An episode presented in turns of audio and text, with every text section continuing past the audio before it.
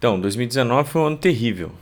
E eu não digo isso por, por ter acontecido alguma coisa muito ruim assim comigo. Mas foi um ano complicado em muitos sentidos e um deles é o assunto desse podcast. Olá, meu nome é Rafael e no último ano eu não tive tempo para nada. Se você concorda com essa afirmação, continue ouvindo porque tem uma dica preciosa aqui para vocês.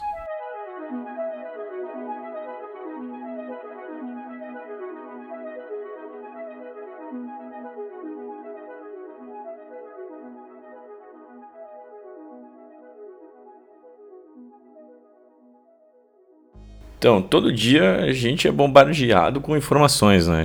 E-mails, ligações, oportunidades, convites e, e notificações de redes sociais é o tempo inteiro. A gente não tem descanso um segundo. Mas o que determina o nosso dia e os próximos dias como consequência disso é a forma como respondemos a isso. Comprometimento com projetos, estudos, trabalho, eventos sociais, até mesmo aquela cervejinha com, com o teu amigo. Isso tudo vai aumentando o nosso backlog, nossa, nossa lista de tarefas. Vai somando as coisas que a gente gosta de fazer, tipo assistir um filme, uma série, ler um livro, ir para academia. Sei que tem muita gente que faz academia por obrigação, mas esse é assunto para outra hora. Eu sei o sentimento por trás dessa, dessa bola de neve, porque eu tive lá.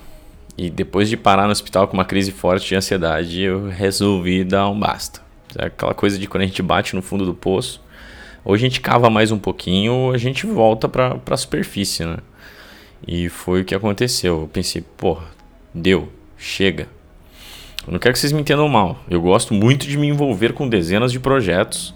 Cheguei a glamorizar a falta de tempo por estar sempre produzindo, assim, tipo, ah, eu não tenho tempo porque eu tô fazendo tal coisa. Eu achava legal isso.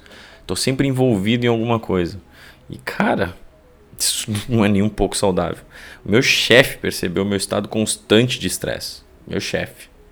E o médico, obviamente, quando eu fui parar no hospital, o médico falou que no ritmo que eu tava, sem descansar e o tempo inteiro nos 220, eu ia ter um AVC antes dos 30. Aí eu pensei, porra, eu faço 30 no que vem. Acho que tá na hora de, de repensar aí meu modo de vida. Então eu comecei a priorizar o meu descanso. E o descanso é fundamental tanto para nossa saúde quanto para que a gente possa nos dedicar mais aos nossos projetos e, consequentemente, a gente atingir as metas necessárias nesse caminho aí. Eu odeio tratar tudo como meta, quem me conhece sabe, mas elas são necessárias em algumas ocasiões. O que eu quero dizer para vocês é que eu precisei chegar à beira do colapso para aprender que não é abraçando o mundo que a gente vai se sentir realizado. Veja você. A realização vem com o completar de cada tarefa, obviamente. Mas uh, você não pode estar com uma lista gigantesca de coisas para fazer que acabam te consumindo por ansiedade. Várias vezes eu me vi sacrificando horas de sono, uh, deixei de comparecer a compromissos para tentar completar tarefas de projetos que, se eu penso agora, uh, nem eram tão importantes assim para mim, no caso. Uh, eu, eu deixei meu desenvolvimento pessoal de lado, relaxei nos estudos, eu não me dediquei da forma que eu gostaria no trabalho. Isso tudo refletiu nos meus números, obviamente, e o sentimento no fim é sempre o mesmo: frustração. Uh, a gente tem aquele milhão de coisas para fazer, a gente tenta fazer tudo ao mesmo tempo, a gente acaba não fazendo nada, e o sentimento de frustração está ali sempre presente. E essa frustração não é só culpa das tarefas que a gente não consegue fazer mas é também do nosso próprio subconsciente culpando a gente o tempo inteiro por a gente não saber gerenciar o nosso tempo. Esse é o sentimento maior, eu acho assim. A gente pensa, porra, se eu conseguisse pelo menos gerenciar o meu tempo, eu ia conseguir completar isso tudo. Mas olha só, não é. Aliás, esse termo gerenciar tempo é, é outra coisa que eu tenho um ranço imenso. A gente não pode gerenciar o que a gente não tem, isso não faz sentido. As pessoas falam que, ah, se eu tivesse um dia de 48 horas, Cara, eu tenho certeza que se tu tivesse um dia de 48 horas, tu ia te enfiar num monte de coisas para fazer durante o dia e ia sacrificar horas de sono mesmo assim. A gente não, não consegue lidar com o tanto de coisas que a gente tem para fazer com a quantidade disponível de tempo que a gente tem para investir. A gente investe o tempo. É um pouquinho aqui, um pouquinho ali. Só que tem uma parte do tempo que a gente não pode mexer. É tipo um fundo de, de emergência que a gente só pode usar realmente quando é emergência quando é uma coisa temporária. quando é algo que vai durar pouquíssimo tempo. A gente acaba fazendo, não que eu concorde com, com o nosso sistema educacional, a forma como ele é, como ele é imposto para a gente, mas a gente acaba, por exemplo, mexendo nesse fundo de reserva quando a gente está próximo de formar na faculdade, precisa fazer o TCC. A gente vai lá e taca a mão no fundo de emergência e começa a sacrificar a hora de sono, começa a sacrificar a hora de descanso no final de semana, começa a sacrificar tudo que a gente vê pela frente na esperança de conseguir terminar o TCC, o maldito do TCC para entregar a tempo. E tudo bem, é horrível, mas é algo temporário, é algo que tu enxerga que vai acabar ali. Por exemplo, comecei o TCC no final de dezembro ali, eu sei que eu tenho que entregar em julho. Eu sei que até julho eu não vou ter mais aquele fundo de, de emergência ali, aquele pouquinho de tempo que eu teria disponível para mim. Então, mas é algo que tu enxerga o final. O que não pode acontecer é o que aconteceu comigo ano passado, é de aceitar tantas coisas que elas, que elas te consomem e, e tu não vê fim. Tu acha que está enxugando gelo, tu está fazendo sempre a mesma coisa e tu não enxerga uma luz no fim do túnel, assim, quando é que eu vou poder descansar, quando é que eu vou ter um lazer, quando é que eu vou poder assistir um filme sem ficar preocupado com a notificação do e-mail de um projeto que eu estou esperando. Isso não é certo, cara. E voltando ao assunto do investimento de tempo, uh, a gente investe o tempo ao mesmo tempo que a gente investe a nossa energia. E se a gente não souber investir isso de forma uh, inteligente, digamos assim, a nossa energia vai drenando e acaba tão rápido quanto a nossa vontade de, de continuar fazendo alguma coisa, seja qualquer coisa. Eu juro para vocês, dos 365 dias do ano passado, eu acho que eu passei 300 completamente esgotado e frustrado. E a culpa é minha. Foi só minha culpa. Porque eu aceitei todos os projetos que me jogaram no colo. Eu aceitei participar de eventos que eu até consegui entregar de forma satisfatória. Mas porque eu tive que sacrificar aquele fundo de reserva. Eu tô sempre. Eu tava, né? Obviamente hoje eu não faço mais isso. Eu tava sempre mexendo no meu, no meu fundo de reserva, como eu falei para vocês. Que era o meu tempo de descanso e o meu tempo de lazer. E não é por aí que a banda toca.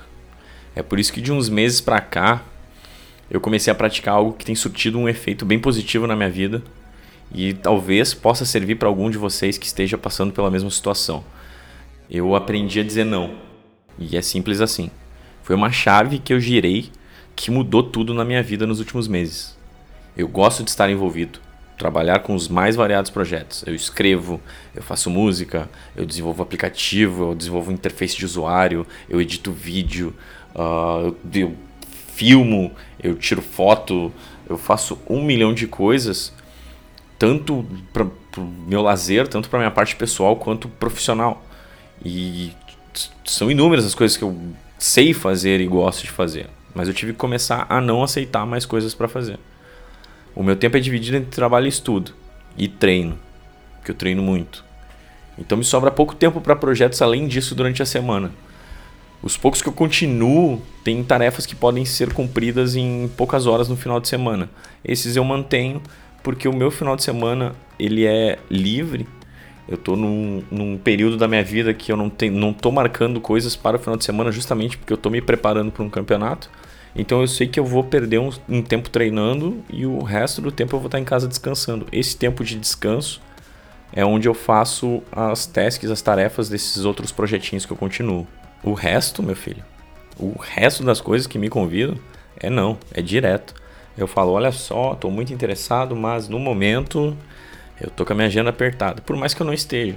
Podem ser ideias incríveis, uh, que eu sei que conseguiria me divertir além de tudo, assim, porque é, é geralmente é isso que me faz querer fazer alguma coisa. É, é, o contato com as pessoas, é poder me divertir, é poder tirar alguma coisa positiva que não seja só a conclusão do projeto mas no momento é não. Óbvio, no dia que aparecer a oportunidade da minha vida, é sim, cem mil vezes. E a gente sabe quando é. Se é algo que tu não consegue parar de pensar um minuto, é. Para essas oportunidades, pode pedir um pequeno tempo para se organizar e aceitar, obviamente. Ou aceitar de primeira, sem titubear, como eu fazia para qualquer coisa até a metade do ano passado. Rafa, vamos esquiar? Bora. Vamos pescar? Bora. Vamos desenvolver o um aplicativo para mapear os parquímetros do centro de Porto Alegre e mostrar para o usuário onde tem o mais próximo? Tô dentro. Vamos organizar um campeonato de futebol de botão com ligas de 32 times? Para ontem. Já comecei aqui. Tipo, é sério, eu aceitava tudo. Não é à toa que eu fui parar no hospital. Mas vai chegar um momento em que tua agenda vai, vai, vai ficar um pouquinho mais vazia. E aí tu vai se ver com sem muito o que fazer, assim, tu vai pensar, é, eu não sei o que fazer agora. Eu acho difícil isso acontecer hoje em dia, né? Mas se chegar, escolha com sabedoria. Essa é a dica de hoje. Priorize sua sanidade, sua saúde, o seu descanso e o seu lazer. Em tempos conturbados, obviamente, como o caso de um TCC, faça uma lista de prioridades e priorize, obviamente, o mais importante. Priorize as prioridades. Mas jamais risque da sua lista o seu descanso. É ele que vai te dar o gás e a energia para continuar os projetos que tu tem para fazer. O resto é não.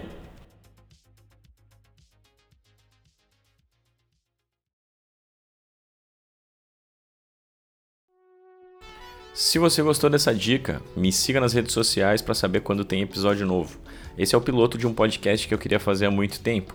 E ele vai falar não só de dicas de, de produtividade e de coisas que eu tô aplicando na minha vida para tentar viver uma vida um pouquinho melhor, um pouquinho menos estressante, Vai falar também de tecnologia, que é uma coisa que eu não consigo me desvencilhar muito.